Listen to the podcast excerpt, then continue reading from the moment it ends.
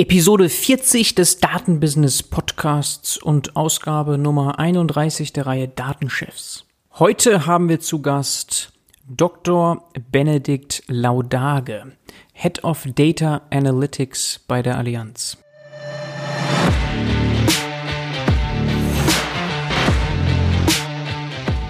Die Allianz ist einer der größten Versicherungskonzerne der Welt. Umso spannender zu erfahren, was in Sachen Datenwertschöpfung bei der Allianz passiert. Wir sprechen über die Aufgabenverteilung zwischen den Aktuaren, den Versicherungsmathematikern und den Data Scientists. Und gegen Ende natürlich greifen wir das Thema der Insurtechs auf. Herzlich willkommen. Hallo Benno. Hallo Bernhard. Nicht, dass die Zuhörer verwirrt sind. Du hast mir das angeboten, dass erstens du und zweitens hast du gesagt, du wirst gerne Benno angesprochen. Ja, das ist so. Wenn jemand Benedikt sagt, dann ist das meistens meine Mutter, wenn sie sauer ist auf mich. okay. In Ordnung. Wenn du Benno sagst, das sagen die meisten.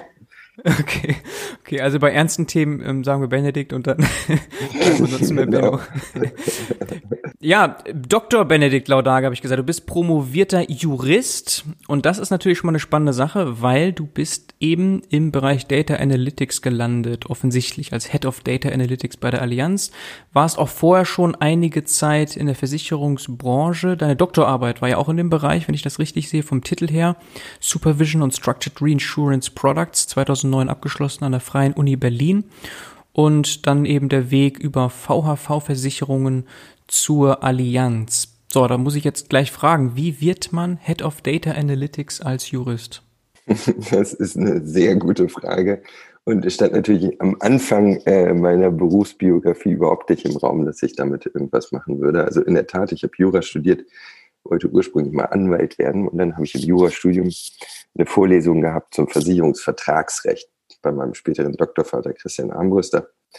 Und der hat in der ersten äh, Vorlesungseinheit die äh, geschichtliche Entwicklung der Versicherung in Deutschland erzählt. Und das hat er mit einem kleinen Beispiel gemacht. Die Versicherung ist im Prinzip im 16. Jahrhundert entstanden in Norddeutschland mit den sogenannten Kuhgilden. Also zehn Bauern schließen sich zusammen äh, wenn der Blitz in eine Kuh einschlägt, dann trägt jeder nur ein Zehntel. Mhm. Und diesen Grundgedanken, den fand ich so sympathisch, dass ich seitdem äh, im Prinzip die Juristerei zwar als Mittel zum Zweck gesehen habe, aber eigentlich in die Versicherungswirtschaft wollte. Und das habe ich dann auch Schritt für Schritt gemacht. Habe ja, promoviert im Versicherungsaufsichtsrecht und währenddessen in einer Beratungspraxis gearbeitet, Versicherungsunternehmen zum Versicherungsaufsichtsrecht beraten bin dann hm, ja, eher in die Bilanzierung von Versichern reingegangen, äh, habe bei einem Wirtschaftsprüfungsunternehmen gearbeitet und da Versicherer beraten, wenn es neue Bilanzierungsregeln gab. Und irgendwann bin ich direkt in die Versicherungswirtschaft gekommen. Da gibt es so ein paar klassische Einstiege. Einer von diesen klassischen Einstiegen ist, du fängst an als Assi von äh, einem der Vorstände hast dann zwei Jahre so eine Trainee-Zeit, wenn du so willst. Also guckst auf, aus der Vogelperspektive auf so ein Versicherungsunternehmen. Und ich habe das gemacht beim CFO der VAV mhm. und bin dann ähm, nach dieser Zeit relativ schnell operativ tätig geworden, habe ähm, ein paar Jahre lang äh, Kraftfahrtschaden geleitet, äh, was ziemlich Brot und Butter ist in der Versicherung, um aber irgendwann anzufangen mit Projekten. Und Projekte, das ist klar für jeden, der in der Versicherungswirtschaft arbeitet, haben immer was mit Software zu tun. Dann habe ich die ersten Erfahrungen mit Software gesammelt hm, und fand das hochgradig spannend, dass man, ja, ich sag mal, unterstützt von Maschinen äh, sehr viel performanter arbeiten kann, als wenn man das nur händisch macht. Und äh, über die Beschäftigung mit Software bin ich irgendwann in andere Rollen reingekommen, habe dann eine Rolle gehabt, die hieß Head of Digital Business Organization, wo es darum ging, das Versicherungsgeschäft in all seiner Schönheit in technisch 21. Jahrhundert zu transformieren mhm. und habe in dem Zusammenhang natürlich auch ganz viel über ähm, äh, ja, neue Technologien gelernt, vor allen Dingen über künstliche Intelligenz, also Data Analytics, alles, was man basierend auf Daten an Software entwickeln kann.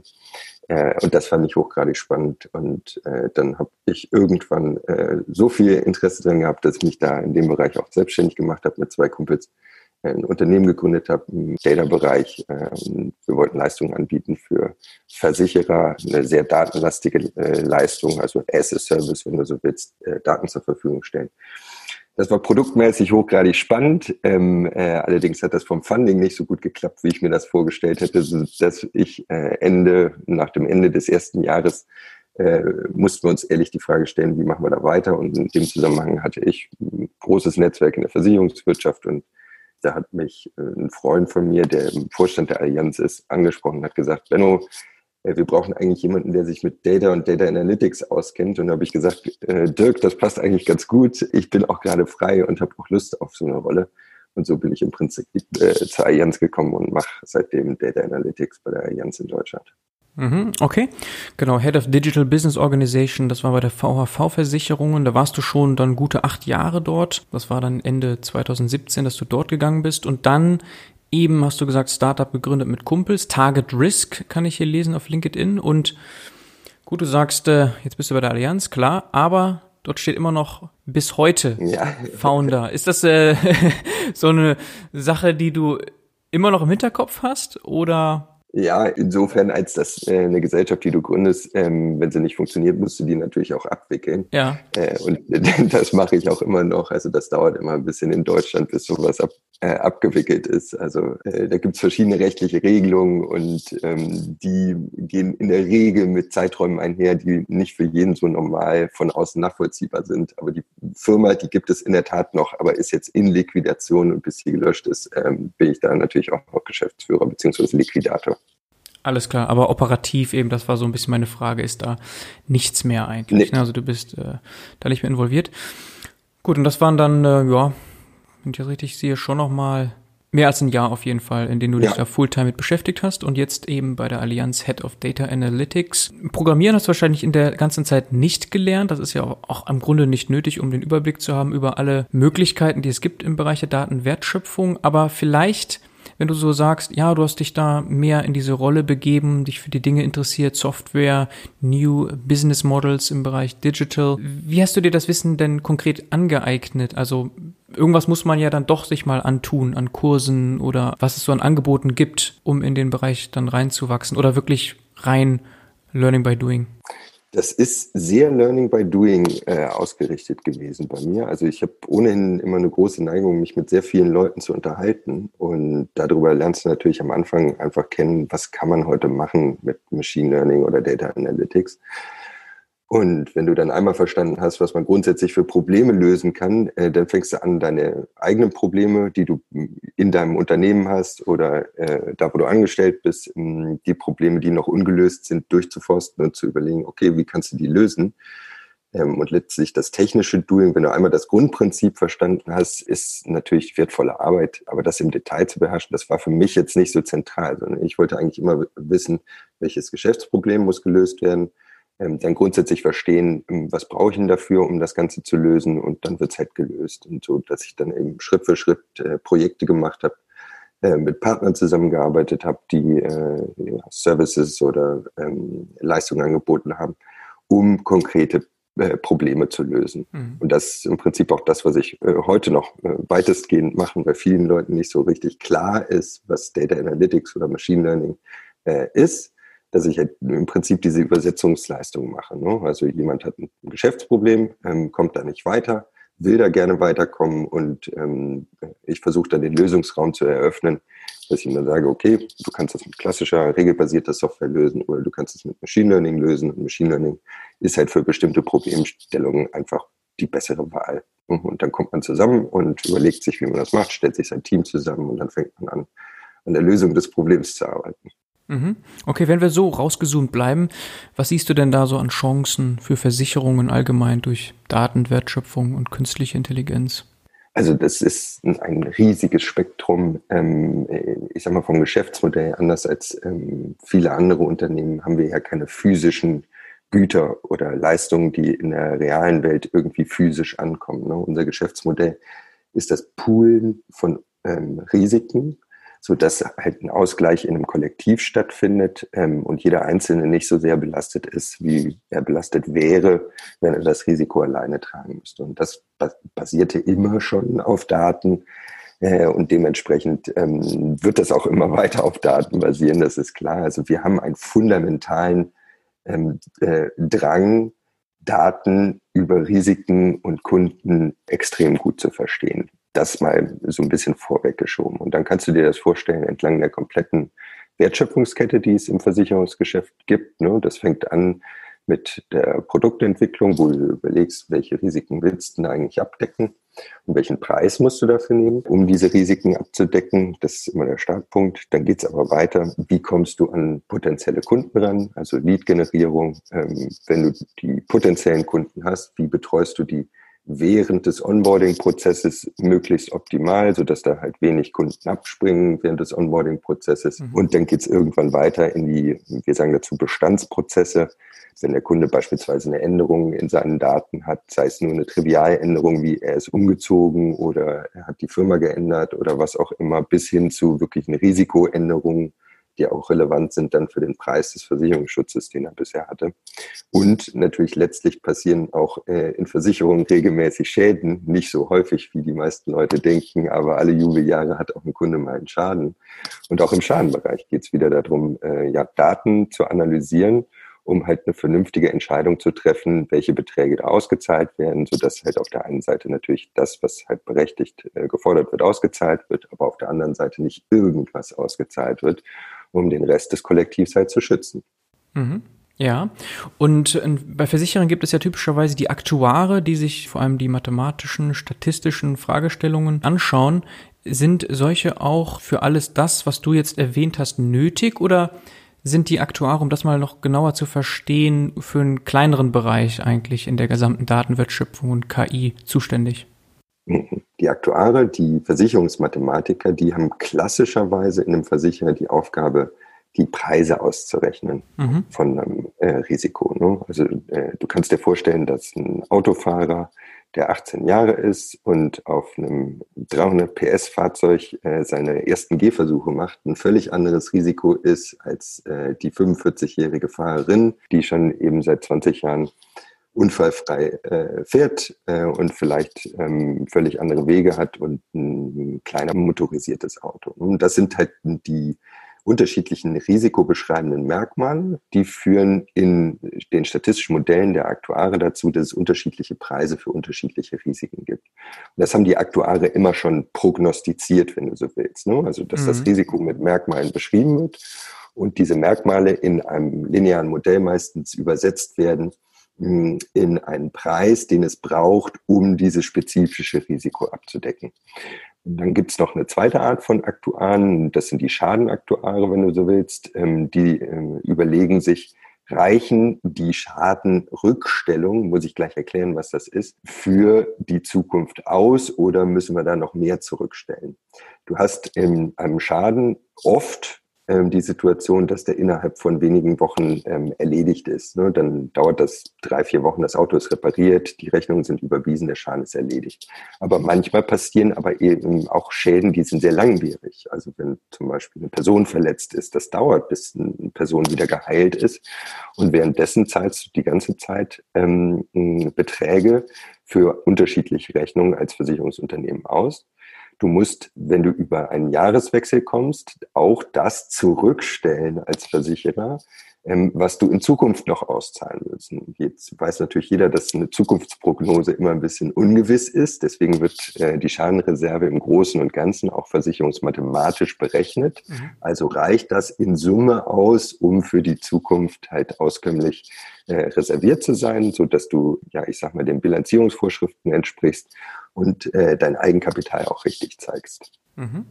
Ja, sehr schön. Also das kann man sich direkt, glaube ich, gut vorstellen. Versicherung hat mit Risiko zu tun. Risiko wiederum muss mathematisch behandelt werden, damit es am Ende auch irgendwo profitabel ist für die Versicherung natürlich. Mm, jetzt vielleicht noch ein bisschen darüber hinaus gedacht. Also du hast jetzt genau beschrieben, was die Aktuare machen und im Vorfeld hast du beschrieben, welche generellen Chancen es gibt. Da ist ja noch ein Gap. Also so Sachen wie Kundenakquise, vielleicht Upselling und so viele weitere Themen, die es als Chancen gibt. Da sind dann Aktuare nicht mehr drin, richtig? Die Aktuare hätten die äh, mathematischen Fähigkeiten, um drin zu sein. Mhm. Aber es ist einfach nicht der klassische Aufgabenbereich, sagen wir mal, von Aktuaren. Und dann ist das so, wie das im immer ist, du hast eine gewisse Prioritätenliste und wenn die Pricing-Modelle gerade zur Bearbeitung anstehen, dann kümmert sich der Aktuar nicht um irgendwelche für ihn Randthemen. Ne? Mhm.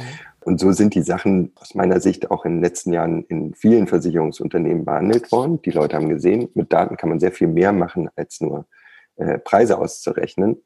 Ähm, äh, aber die Veränderungen, äh, die, ja, ich sag mal, Data Analytics als Technologie mit Machine Learning darunter in den unterschiedlichen Varianten äh, gebracht hat in den letzten Jahren, die ist von der Adoptionsrate in den Versicherungsunternehmen eigentlich unterausgeprägt.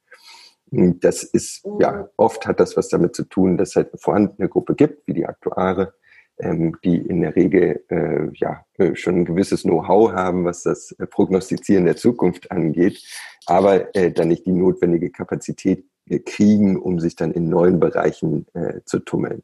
Mhm. Äh, und das ja, ist eigentlich die große Aufgabe immer bei Change-Themen aus meiner Sicht in äh, großen Unternehmen, ist halt Schritt für Schritt die Organisation weiterzuentwickeln, halt immer wieder neue äh, Sachen aufzubauen, um Chancen halt wahrzunehmen, die es in neuen Bereichen gibt. Mhm, okay. Dann kommen wir mal zur Allianz. Allianz ist, ja, man kann das sicherlich sagen, einer der größten Versicherer der Welt und deswegen vermutlich gut aufgestellt in diesem Bereich. Ist das so oder siehst du da noch ganz viel Potenzial, wahrscheinlich schon, und andere Herausforderungen? Also die Allianz ist in der Tat einer der größten Versicherer der Welt ähm, und eine Riesengruppe. Wir haben äh, gruppenweit natürlich ähm, etliche Operating Entities in den unterschiedlichen Ländern sitzen, in den unterschiedlichen Märkten. Und wir haben eine Muttergesellschaft, die Allianz SE, ähm, die in der Zwischenzeit auch relativ operativ ähm, neue Themen nach vorne treibt. Und in Summe ist die Allianz extrem gut aufgestellt, was das Thema Data Analytics und Machine Learning angeht. Mhm. mhm. Wir haben weltweit über 300 Data Scientists an Bord und äh, alle arbeiten aktiv an Lösungen, die fürs Business relevant sind. Mhm. Wenn es jetzt um spezifisch Deutschland geht, ist die Situation ein bisschen anders. Die Allianz kommt aus Deutschland, ist dort immer der Primus im Markt gewesen sozusagen äh, und hat sich auch ein Selbstbewusstsein über die Jahre aufgebaut. Ähm, die anderen Leute orientieren sich ja an uns und nicht umgekehrt, weil wir ja der Marktführer sind. Mhm. Und das ist psychologisch eine ganz schwierige Situation, weil du nicht so attackermäßig unterwegs bist, äh, so dass die Allianz Deutschland im Verhältnis zu äh, der Gruppe, die ähm, äh, große Allianzgruppe, noch ein bisschen hinterherhängt. Und das ist meine Aufgabe im Moment, aus dieser Situation halt eine Chance zu kreieren, sozusagen, die Allianz Deutschland da nach vorne zu bringen, was ihre Aktivitäten rund um Data Analytics und Machine Learning angeht. Okay, das ist spannend, also eine Art interne Competition. Mhm, das kann man so sagen, wenngleich ähm, da auch viel Hilfsbereitschaft da ist. Also ich habe viel Kontakt zu meinen Kollegen aus den anderen Operating Entities. Wenn ich ein Problem habe, was ein anderer schon gelöst hat, da haben wir ein, klaren, ein klares Commitment, so Copy with Pride, ähm, äh, dass dann jemand anders, der was äh, ja, eine coole Lösung schon gefunden hat, das gerne teilt. Und so telefoniere ich sehr frequent eigentlich mit meinen italienischen Kollegen, mit meinen Kollegen aus Benelux oder aus UK, wo wir untereinander dann Probleme äh, austauschen und welche Lösungen wir da gefunden haben, auch die Data Scientists zusammenbringen, äh, so dass wir möglichst wenig Aufwand mit äh, der Problemlösung haben. Mhm. Zumal die Produkte wahrscheinlich dann doch ähnlich sind und warum das Rad neu erfinden, ne? wenn man was wiederverwenden kann. Das ist so, genau. Mhm. Okay, 300 Data Scientists hast du gesagt, global. Und wie viele sind es in Deutschland und wie viele sind in deinem Team? Also in Deutschland würde ich schätzen über die drei, ich habe die genaue Zahl jetzt nicht im Kopf, äh, weil das halt äh, bei uns m, pro äh, Versicherer. Ne? Also du, in Deutschland gibt es einen Krankenversicherer, der Allianz Krankenversicherung mhm. ähm, verkauf, äh, verkauft es gut, äh, auch produziert ein Lebensversicherer und ein äh, Versicherer für alles andere, was nicht Kranken und Leben ist. Und das heißt dann bei uns Sachversicherung. Ähm, und ich arbeite für den Sachversicherer und da sind Data Scientists zehn und wir arbeiten natürlich auch mit anderen Unternehmen noch zusammen, die uns da unterstützen, wenn wir da Spitzen haben, wo wir mehr im Projekt brauchen und so, dann holen wir uns von außen auch Leute noch dazu. Äh, in der Leben und in der Kranken ist das deutlich weiter. Ähm, die haben, glaube ich, in Summe 30 oder 40 Data Scientisten, mhm. äh, so dass wir ja insgesamt auf 40, 50 Data Scientisten äh, allein in Deutschland kommen. Okay, na das ist ja dann doch irgendwie recht viel im Vergleich. Aber gut, Allianz hat nun mal den Ursprung in Deutschland, also könnte man auch erwarten, dass dort vielleicht noch mehr Kompetenz vorhanden ist. Ja, und auch äh, natürlich die ähm, komplexeste äh, Welt, sagen wir mal. Ne? Also die Allianz Deutschland macht von der Allianz Gruppe insgesamt rund 20, 25 Prozent des Umsatzes aus mhm. und wir verkaufen alles. Also von der Schließfachversicherung, also wenn du ein Schließfach in einer Bank hast, dann kannst du dieses Schließfach versichern über äh, die Versicherung für große Industriebetriebe, äh, ne, die halt, keine Ahnung, 400 Millionen ähm, äh, Umsatz jedes Jahr machen und eine Großflotte von 20.000 Fahrzeugen unterhalten bis hin zur Privathaftpflichtversicherung äh, verkauft die Allianz alles. Und die ähm, Komplexität im ähm, Geschäft ist umgekehrt dann auch wieder deine Ausgangslage für die Daten, die du hast. Ne? Weil nicht jedes äh, Problem mit den gleichen Daten beschrieben wird, das ist klar, äh, brauchst du dann halt dementsprechend mehr, als wenn du nur Autoversicherung oder nur Lebensversicherung verkaufen würdest. Also die Komplexität in deinem eigenen Geschäft äh, treibt natürlich auch ein bisschen die Data Science Komplexität. Mhm. Okay, aber es kommt nicht vor, dass aus Italien jetzt ein Data Scientist mit reinkommt in ein Projekt. Also so weit geht dann die Kollaboration nicht. Wir machen manchmal Projekte zusammen, in der Tat, mhm. wenn wir ähm, äh, sagen, das Problem ist so universell, ähm, da können wir zusammen dran arbeiten, dass dann auch internationale Teams zusammenkommen. Bei uns in der, ja, wir haben eine Einheit in, in der Allianz SE, in unserer Gruppenfunktion, äh, wo Zentral-Data Scientisten sind, die aus aller Herren Länder immer kommen. Ne? Also meistens ist da die Aufgabe, äh, relativ schnell zu verbinden, das, was da an Kompetenzen Data Science ist, mit dem Domain Knowledge aus den einzelnen Operating Entities und da kommen dann internationale Teams zusammen, um Probleme zu lösen. Mhm, okay. Ja, du hast die Komplexität angesprochen. Es gibt wahnsinnig viele verschiedene Versicherungsprodukte, gerade in Deutschland. Vielleicht ist auch Deutschland so ein Land, wo die Menschen sehr stark Richtung Versicherung schielen. Ich weiß nicht, wie sicherheitsbedürftig die Deutschen im Vergleich sind, aber man hört ja sowas in der Richtung. Ähm, aber mal so von außen betrachtet, äh, wenn ich mir das vorstelle, die ganzen Versicherungsprodukte und die Kunden, da gibt es doch, wenn man das einmal aufteilt, das hört sich jetzt vielleicht ein bisschen äh, platt formuliert an, aber es gibt so gute Kunden und es gibt schlechte Kunden, die jetzt irgendwie für die Marge insgesamt eher schlecht sind. Also, weiß nicht, wenn ich jetzt an eine, wie eine Autoversicherung denke, dann möchte ich ja eigentlich nicht diejenigen haben, die gefährlich fahren, zu schnell fahren und so weiter. Aber trotzdem können diese Menschen ja auch Kunden werden. Ähm, mache ich damit direkt schon ein großes Data Analytics Fass auf, also in der Kundenakquise, dass man dort schon versucht, ganz bestimmte Zielgruppen anzusprechen und andere eher weniger? Ist das irgendwie oder ist das äh, ein bisschen zu naiv gedacht? Äh, das ist ähm, zu einfach. Erstmal, es gibt ausschließlich gute Kunden. Mhm. Ähm, der Kunde ist immer gut, weil der Kunde natürlich letztlich mit dem Beitrag unsere Gehälter bezahlt. Insofern äh, von einem schlechten Kunden zu sprechen, das fällt mir immer sehr schwer. ja. Ja. Aber es gibt Kunden, die unterschiedliche Risikosituationen haben. Das ist auch klar. Also das heißt, wenn du, ähm, ich hatte das am Anfang kurz mit einem Beispiel angesprochen, dir einen jungen Fahrer vorstellst, der weniger Erfahrung hat, der hat einfach ein höheres Risiko, weil rein statistisch gesehen mehr Unfälle mit jungen Fahrern passieren als Unfälle mit mittelalten Fahrern, wenn du so willst. Ne? Mhm. Und dann ist es unsere Aufgabe, letztlich im Quervergleich zwischen allen Risiken, die wir bei uns im Portfolio haben, eine gewisse Gerechtigkeit oder Risikogerechtigkeit über den Preis hinzustellen. Und das ist im Prinzip das, was wir machen. Wir bieten für unterschiedliche Risikosituationen dann unterschiedliche Preise an. Also du hast es nicht so, dass jeder Kunde 500 Euro für seine Kraftfahrtversicherung bezahlt, sondern es gibt den einen Kunden, der Zeit, weil er schon 25 Jahre schadenfrei gefahren ist, vielleicht 300 Euro und es gibt den anderen Kunden, der zahlt vielleicht 1000 Euro für seine Kraftfahrtversicherung. Und das hat was mit der Risikosituation dahinter zu tun.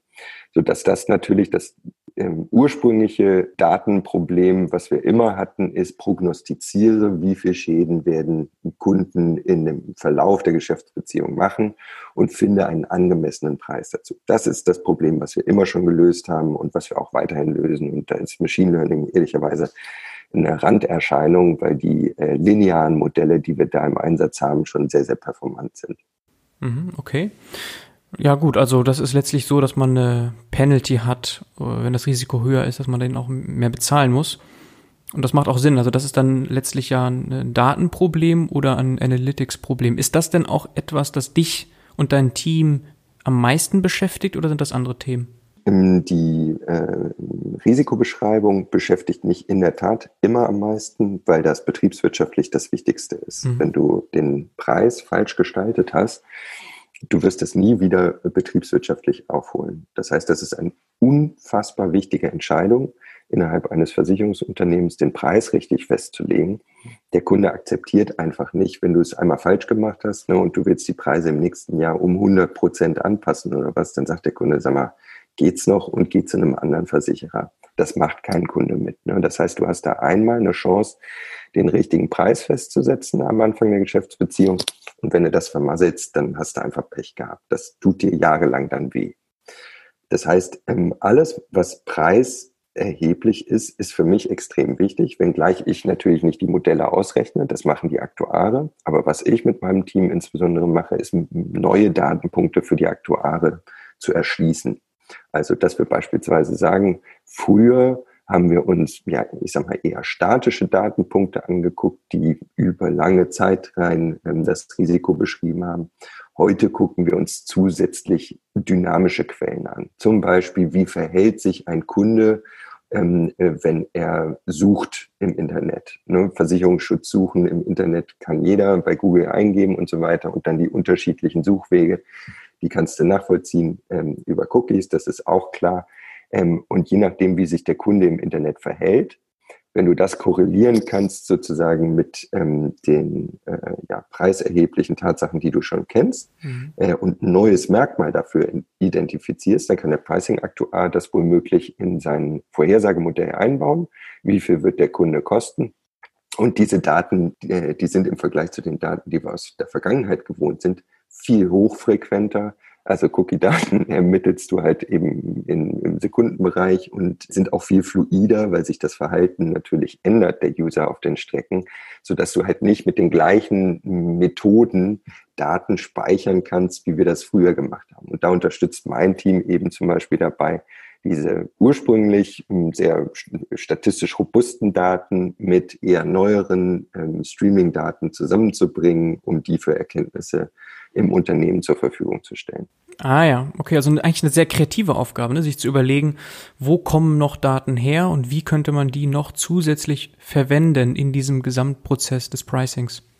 Exakt, exakt. Und betrifft nicht nur Pricing, sondern betrifft natürlich auch ähm, Customer Care. Mhm. Ähm, es gibt Kunden, die haben halt schon bestimmte Erfahrungen gesammelt. Wenn diese Erfahrungen in Daten abgelegt werden können, dann brauchen wir sie nicht mit Produkten oder mit Leistungen anzusprechen, wo sie schon dreimal gesagt haben, nee, will ich nicht. Ne?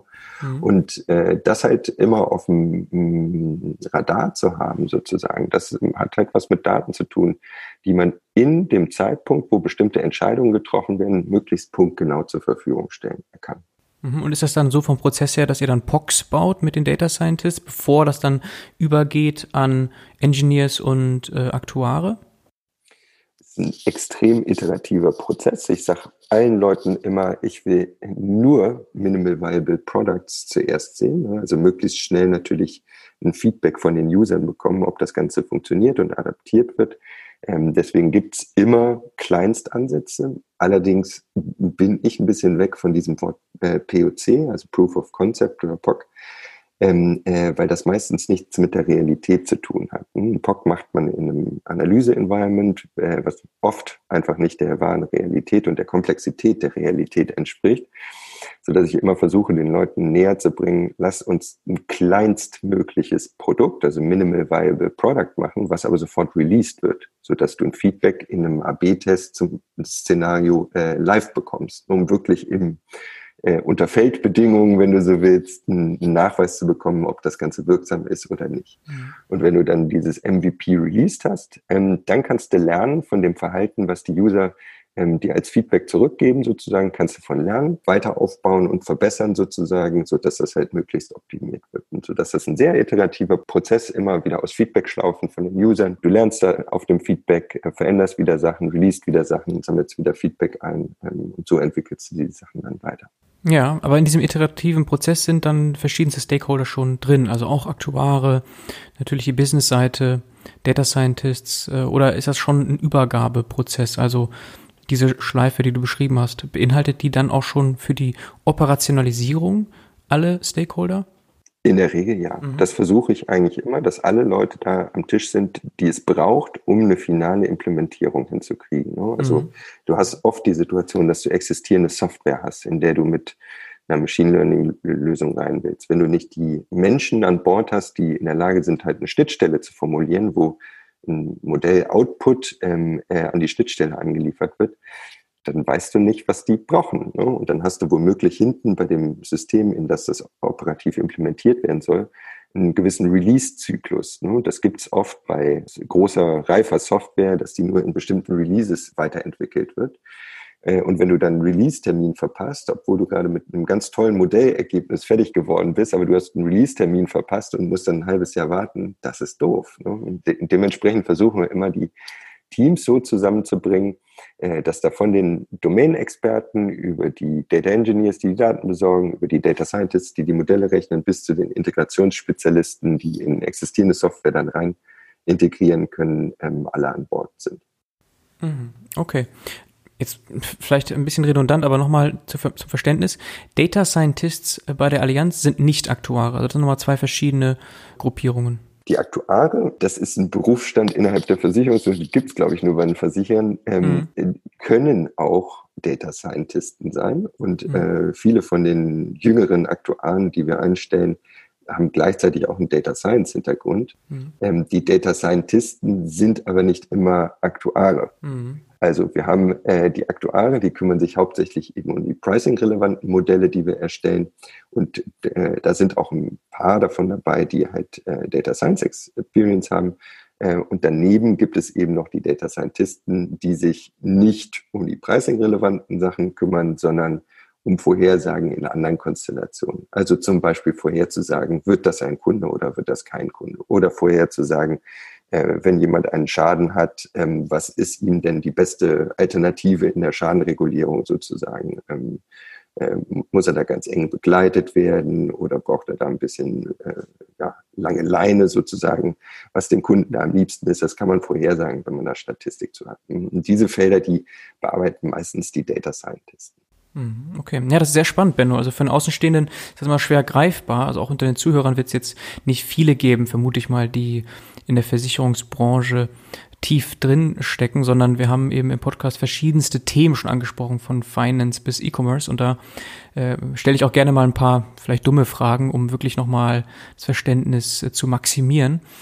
Jetzt vom, vom Domänenwissen her, wer ist denn da vorne? Sind das eher die Aktuare oder die Data Scientists?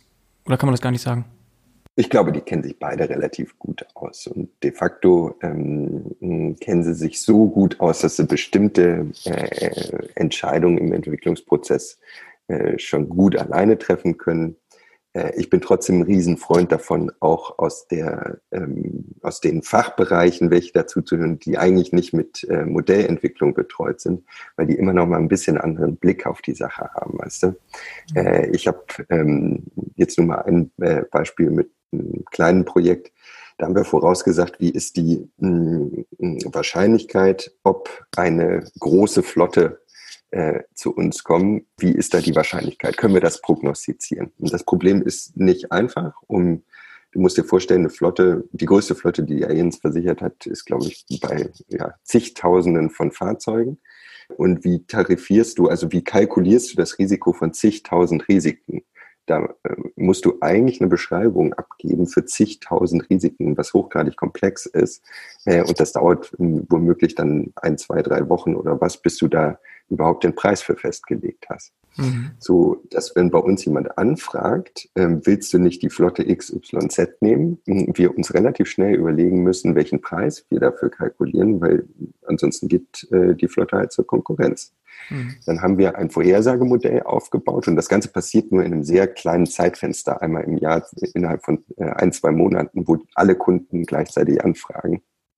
Und dann haben wir ein Modell aufgebaut, wo man auf der Basis von 30 Inputdaten äh, die, ja, ich sag mal, die Flotte nur so in groben Strichen skizzieren würde, so musst du dir das vielleicht vorstellen, eine Wahrscheinlichkeit ausgibt, wird das ein Kunde oder wird das kein Kunde? Mhm. Und das ist natürlich extrem hilfreich, wenn du dann in der Praxis unterwegs bist.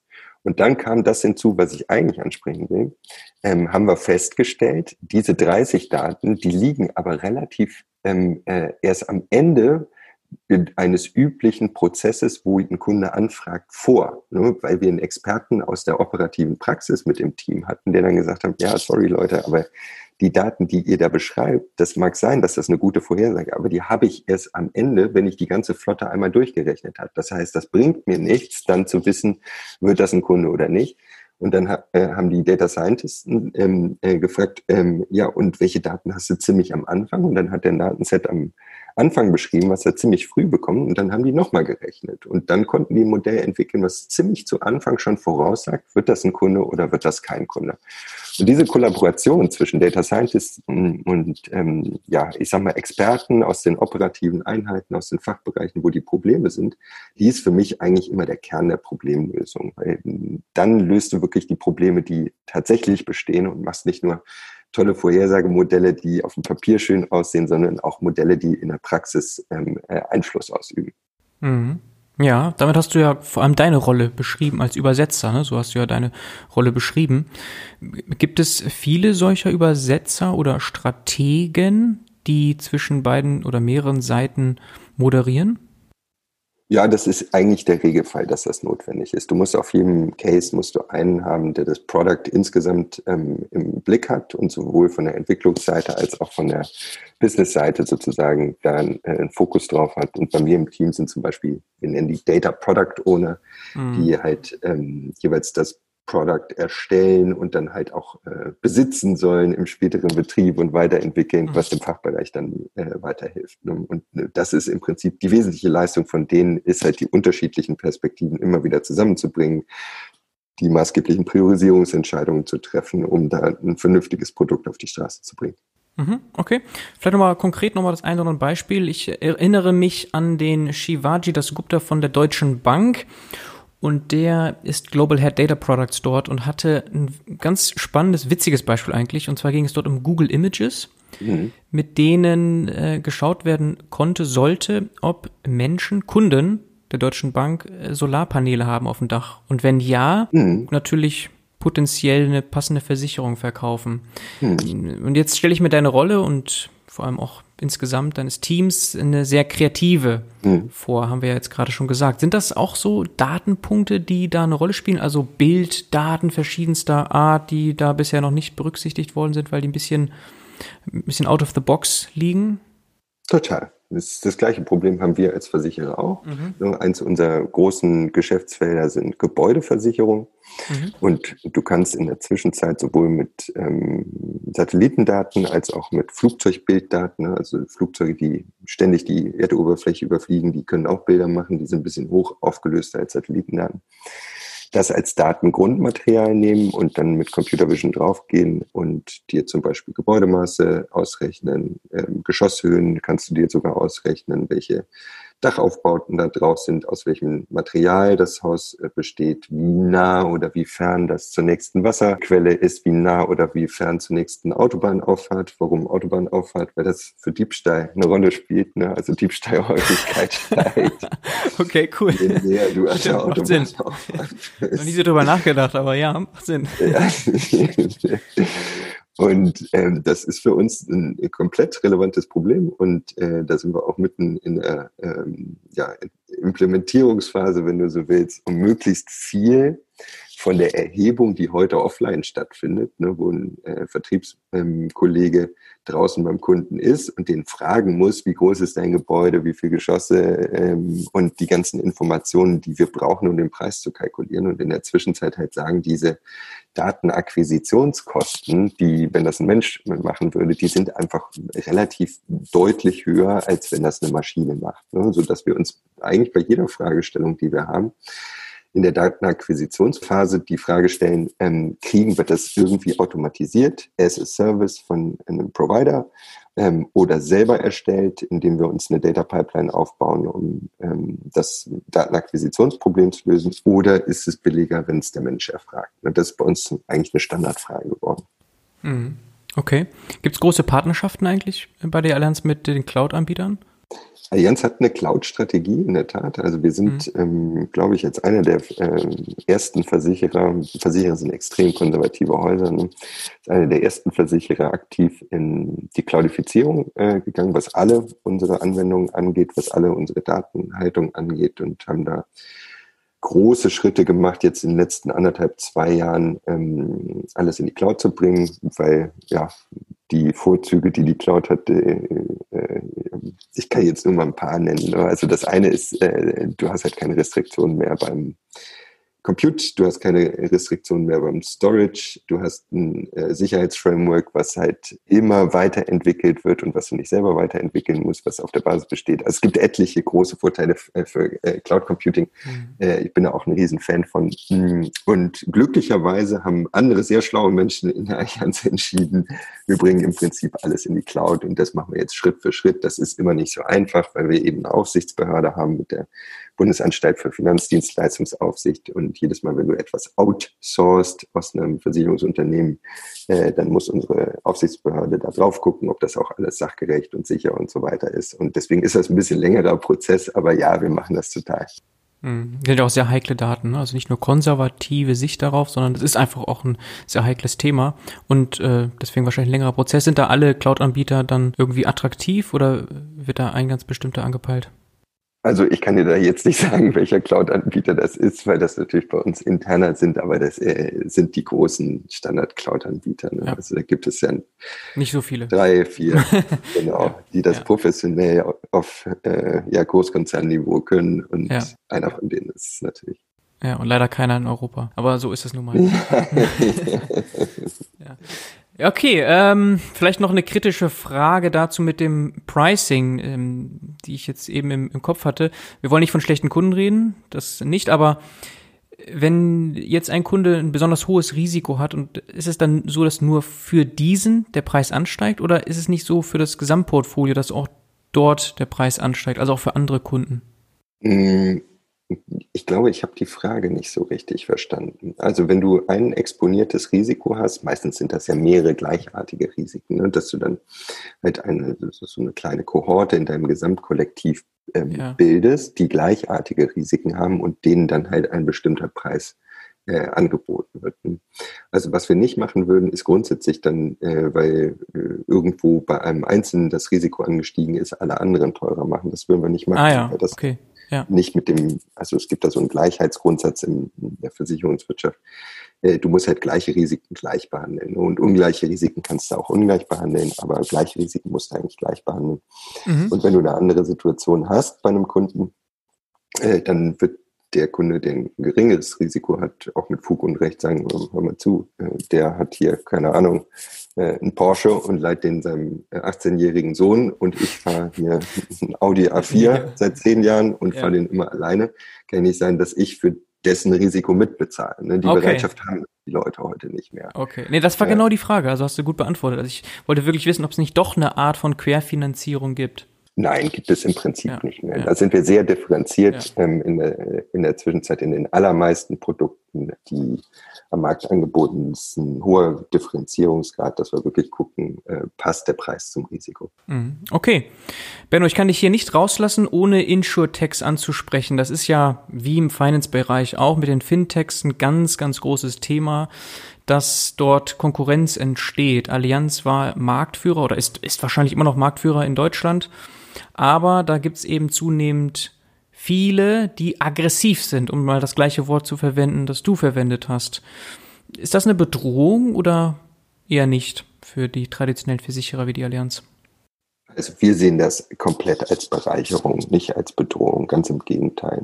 Also wir haben jahrelang den Kern der Versicherungswirtschaft, unsere Innovationsgeschwindigkeit nicht besonders hoch gehabt dann kam eben, ja, ich sag mal, Venture Capital in eine alte Industrie rein ähm, und hat neue technologieorientierte, innovative äh, Unternehmen finanziert, die in der Zwischenzeit ja gar nicht mehr wegzudenken sind. Und äh, das, was wir erlebt haben jetzt so in den letzten fünf bis zehn Jahren, sind so unterschiedliche Wellenbewegungen. Anfangs ähm, hieß es ja, Versicherungsgeschäft wird jetzt nur noch online verkauft. Ähm, und dann kommen die Intertext und besetzen die Kundenschnittstelle. Das ist nicht passiert. Ne? Anders als in den meisten anderen Branchen hat äh, unser Kunde in der Regel Angst. Und Angst ist ein schlechter Ratgeber. Wenn du alleine im Internet unterwegs bist, dann triffst du keine Kaufentscheidung. Das ist einfach so. Und das ist anders als bei Amazon. Da kaufst du dir ein Buch oder kaufst dir eine Kaffeemaschine oder was auch immer. Da besetzt du Freude mit als Kunde äh, welcher Kunde besitzt Freude damit, sich vorzustellen, ähm, dass äh, er mit seinem Auto irgendjemanden ummeiern könnte und dann halt einen Personenschaden hervorruft. Macht ja keiner. Ne? Das heißt, um diese Angst vor einer Risikosituation loszuwerden, ist de facto einfach der ganz überwiegende Anteil, auch im Jahr 2021, weltweit in jedem Markt, den es gibt, wird verkauft über Menschen, die einem diese Angst wegnehmen. Insofern diese ähm, Intro-Text, die ja am Anfang gesagt haben, wir besitzen die Kundenschnittstelle, das hat sich in der Zwischenzeit erledigt. Das gibt es für ausgewählte Nischen, aber im Grundsatz ist das kein, kein Punkt. Dann gibt es einige Intro-Texts, die einfach sagen, ich will einen neuen Versicherer gründen. Also äh, ich will nicht die ganze Legacy ähm, äh, haben an unterschiedlichen Systemen, äh, die die alten Versicherer haben, was halt eine riesen Komplexität aufmacht, sondern ich mache jetzt from scratch einfach einen neuen Versicherer auf und habe da ein gestreamlinedes äh, äh, Environment zur Verfügung, wo ich einfach sehr viel günstiger produzieren kann, als es die traditionellen Häuser können. Ähm, die fangen ähm, an und die müssen sich natürlich ähm, äh, auch am Markt beweisen und Schritt für Schritt sehen wir auch, dass sie die ersten Erfolge haben und es ist ganz toll zu sehen, was man eigentlich alles mit Technologie erreichen kann, wenn man in einem neuen Environment unterwegs ist. Und dann gibt es in der Mitte zwischen diesen beiden, ja, ich sag mal Partner, in SureTech ähm, als Partner, mhm. äh, die einfach sagen, ich verkaufe meine Services an die Versicherungswirtschaft. Das ist so eine outgesourced, ich sage dazu immer outgesourced F&E-Abteilung, wenn du so willst, ne? wo du ähm, halt die Innovation ähm, auf einzelnen Geschäftsproblemen Venture Capital äh, finanziert hast, ähm, so dass dann halt zum Beispiel eine Problemlösung im Schadenbereich. Für die Kalkulation eines Schadens gibt es dann halt ein InsurTech, was den Schaden schneller und effizienter kalkulieren kann, äh, als du das selber könntest. Ähm, und dann kaufst du dir das as a Service, dann pro Geschäftsvorfall gibst du das dann ab. Ähm, die berechnen dir das und geben ein Ergebnis zurück. Und ähm, das sind Partner von uns. Und da haben wir ja auch eine relativ aktive Strategie mit Insurtechs, ähm, die äh, äh, ja, partnerschaftlich mit uns da zusammenarbeiten und eben sehr innovative Ansätze haben, um uns äh, in unserem Geschäftsmodell zu unterstützen. Mhm, ja, es gibt ja auch unter Introtext, unter diesem Begriff wahnsinnig viele verschiedene Facetten. Das äh, fängt an bei Vergleichsportalen bis hin zu Apps, bis hin zu nur Frontends im Grunde und im Backend ist dann doch, und das ist vielleicht das, was du mit der Partnerschaft auch meinst, dann doch wieder einer der traditionellen Versicherer. Es gibt Makler, die irgendwie online jetzt ähm, ihr Business ja. aufbauen. Also ganz verschiedene Sachen. Ich folge auf LinkedIn zum Beispiel dem Julian Teike von WeFox, den wirst du sicherlich auch kennen. Der teilt ja. immer ganz spannende Sachen auch, so Richtung Disruption, Innovation natürlich, weil das ist ja nun mal sein Bread and Butter.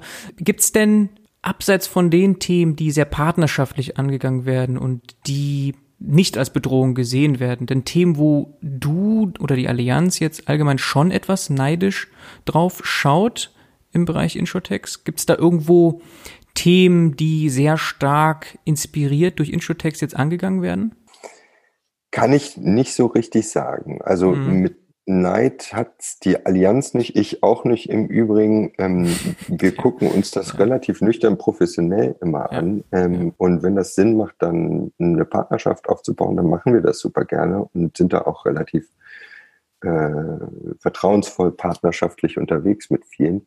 Ähm, du hast angesprochen Disruption und den Julian, den ich total verehre für alles, was er für Deutschland als Startup-Country sozusagen äh, gemacht hat und im Speziellen natürlich für die Versicherungswirtschaft. Der pusht halt immer wieder ganz wichtige Initiativen und weist auf Schwächen im System hin und versucht, die zu verbessern und so weiter. Das ist wahnsinnig toll. Aber im Vergleich zu den Problemen, die wir jetzt als großer Versicherer haben, hat er natürlich ganz andere Herausforderungen. Ne? Also wir als Großer haben eher ein Problem mit unserer eigenen Komplexität. Die hat er nicht, weil er keine Legacy hat. Ne? Das heißt, er kann bestimmte Sachen einfach machen, weil er nicht den dementsprechenden existierenden äh, Apparat hat. Aber wenn du 20 Millionen Kunden schon hast in Deutschland, ne, das heißt, jeder vierte Bundesbürger ist bei der Allianz versichert, da ist im Vergleich zu den Problemen, die der Julian hat, überhaupt nur die ersten 100.000 Versicherungskunden zu gewinnen. Das sind natürlich völlig andere Welten dazwischen. Ne? Also du setzt halt nicht drauf auf, ähm, was du schon an Komplexität ähm, hast, sondern du machst halt alles neu.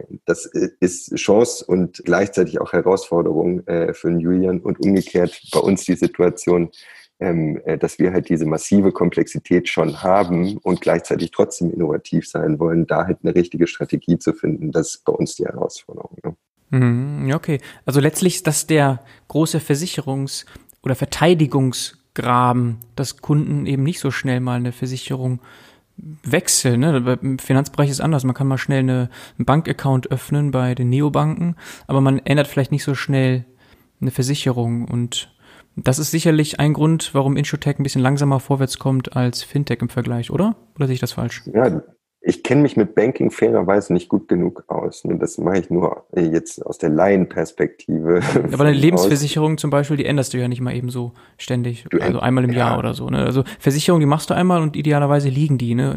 Eine, eine Haftversicherung, eine Risikoversicherung irgendeiner Art. Ja, stelle ich mir so vor, machst du und dann, ne? Ja, das ist so, die durchschnittlichen Haltedauern, ähm, die sind natürlich extrem lang. Ne? Und ich weiß aber nicht äh, genug über Banking oder andere vergleichbare Branchen, hm, wie deren Haltedauern sind. Ich sage jetzt nur mal einen sehr dummen, äh, statistisch gesehen dummen Satz, weil das so ein kleines N ist. Ich habe noch nie meinen äh, Mobile Phone Provider gewechselt. Ich habe noch nie meine Bank gewechselt und ich habe noch nie meinen Gasanbieter äh, gewechselt. Ne? Könnte ich alles machen mhm. und ist wahrscheinlich alles mit äh, moderner Technologie auch innerhalb von ein paar Stunden möglich, aber warum habe ich es nicht gemacht? Ne? Ich bin halt zu faul dazu. Und wahrscheinlich gibt es ein gewisses N wie mich, was halt einfach auch zu faul dazu ist, so dass in der Tat ähm, in eine existierende äh, Kundenbeziehung reinzukommen und so viel Druck aufzubauen, ähm, dass jemand da wechselt, ist nicht so einfach. Ne? Also da musst du schon extrem gute Lösungen haben und extrem gute Value Propositions haben, damit der Kunde bereit ist in diesen Sachen, die ihn eigentlich ja nicht interessieren. Ne? Niemand interessiert sich aktiv für Versicherung oder für Banking oder für Mobile ähm, oder für Gas oder was. Das sind halt so Sachen, die müssen sein, aber ähm, äh, äh, da gibt es kein aktives Interesse dafür. Mhm. Das heißt, in den Bereichen eine Lösung zu finden, da muss schon eine extrem gute Value Proposition haben, damit der Kunde sich da bewegt. Und äh, das ist eben etwas, was ich nach wie vor äh, mit Interesse beobachte, wer kriegt das als erstes hin. Ich sage dir mal ein gutes Beispiel, äh, wo ich sehe, dass das halt extrem gut funktioniert. Das ist im asiatischen Markt. Mm, da gibt es halt keine ähm, hundertjährige Versicherungsgeschichte, ne, allein weil die Ökonomie auch erst seit 25 Jahren da äh, jedes Jahr ähm, so abhebt, wie sie halt abhebt, gab es da halt nicht lange Tradition von Versicherungsgeschäften. Was haben die gemacht? Die haben gleichzeitig gemerkt, äh, im Internetzeitalter, im Zeitalter von Mobile Devices, ähm, die Leute bestellen die ganze Zeit äh, online. Ähm, also machen wir so Hop-on-Versicherungen, die im Cent-Bereich kosten. Ne? Bei uns kostet eine Hausratversicherung, die all deine Sachen versichert, ähm, für ein Jahr 100 Euro. Und dann sagen die Chinesen, wir verkaufen gar nicht so große Produkte, sondern wir sagen einfach, bei jedem Produkt, was der online kauft, wollen wir, keine Ahnung, zwei, drei Cent oder was on top verkaufen als Versicherungsschutz auf dieses konkrete, auf diese konkrete Sache. Ne? Also die haben das mikroisiert, wenn du so willst. Mhm. Äh, und das funktioniert in der Tat, weil das marginal für einen Kunden ist, funktioniert das in der Tat relativ gut. Und wenn du dann äh, 1000 Sachen verkauft hast für 5 äh, Cent, da bist du natürlich auch bei äh, dementsprechenden Summen. Wenn das auskömmlich ist, äh, dann ist das eine gute Sache. Das kannst du aber nur machen, wenn du vollständig digital unterwegs bist. Ne? Das kannst du nicht äh, mit Papieranträgen in, beim Versicherungsmakler für äh, 5 Cent Policen. Das funktioniert nicht. Ne? Und das ist ein Beispiel, ähm, ja, ich sag mal, wo in einer Nische, wo es ja insbesondere um Sachen geht, die im Hausrat dann letztlich landen, äh, wo das schon mal ganz gut funktioniert hat, in vielen anderen Bereichen mh, extrem schlecht. Ne? Also mhm. ich sag mal so, äh, nur mal die Privathaftpflichtversicherung, die gibt's in Deutschland so für Preise zwischen 60 und 100 Euro die sichert dich ab gegen alles, was dir außerhalb deines Autos passieren könnte, was anderen einen Schaden zufügt. Kannst du dir vorstellen, was das alles sein kann? Ne? Also durch eine Unachtsamkeit kannst du jemanden so schädigen, dass er die nächsten Jahre im Krankenhaus liegt. Die Krankenhausrechnung allein zu bezahlen, würde dich krass finanziell überfordern. Wie willst du das jetzt irgendwie jemanden erläutern im Internet, ähm, äh, äh, was da alles auf ihn zukommen kann, damit er wirklich diese Kaufentscheidungen trifft? Ich sichere mich ähm, bei, äh, mit der Privathaftpflichtversicherung beim Anbieter A oder B ab. Das ist extrem schwierig, ja. weil das eben Risiken und Ängste betrifft bei den Kunden, ähm, äh, so dass die oft eben noch diesen zusätzlichen psychologischen Aspekt, da sitzt jemand vor mir und sagt mir, das brauchst du. Mhm. Und wenn was ist, dann kommst du zu mir. Ne? Also dieses mhm. Menschliche dabei sozusagen spielt nach wie vor im Versicherungsgeschäft eine große Rolle. Ja, Vertrauen. Mhm. Das, das, das, was da drüber schwebt nee, das ah. finde ich sehr schön. Und mit China hast du nochmal ein Beispiel gebracht. Das könnte ja dann auch nochmal ein Thema hier werden. Meistens äh, sind die Themen in China ja schon einige Jahre voraus, ne? Hm. Okay. Ja, wunderbar. Ich glaube, wir haben jetzt eine Stunde geballtes Wissen aus dem Versicherungsbereich gehabt. Und äh, deswegen würde ich sagen, wir können das hier abschließen. Benno hat sehr viel Spaß gemacht und wünsche alles Gute. Danke, kann ich zurückgeben, Bernhard. Vielen Dank. Ciao, ciao. Ciao, mach's gut.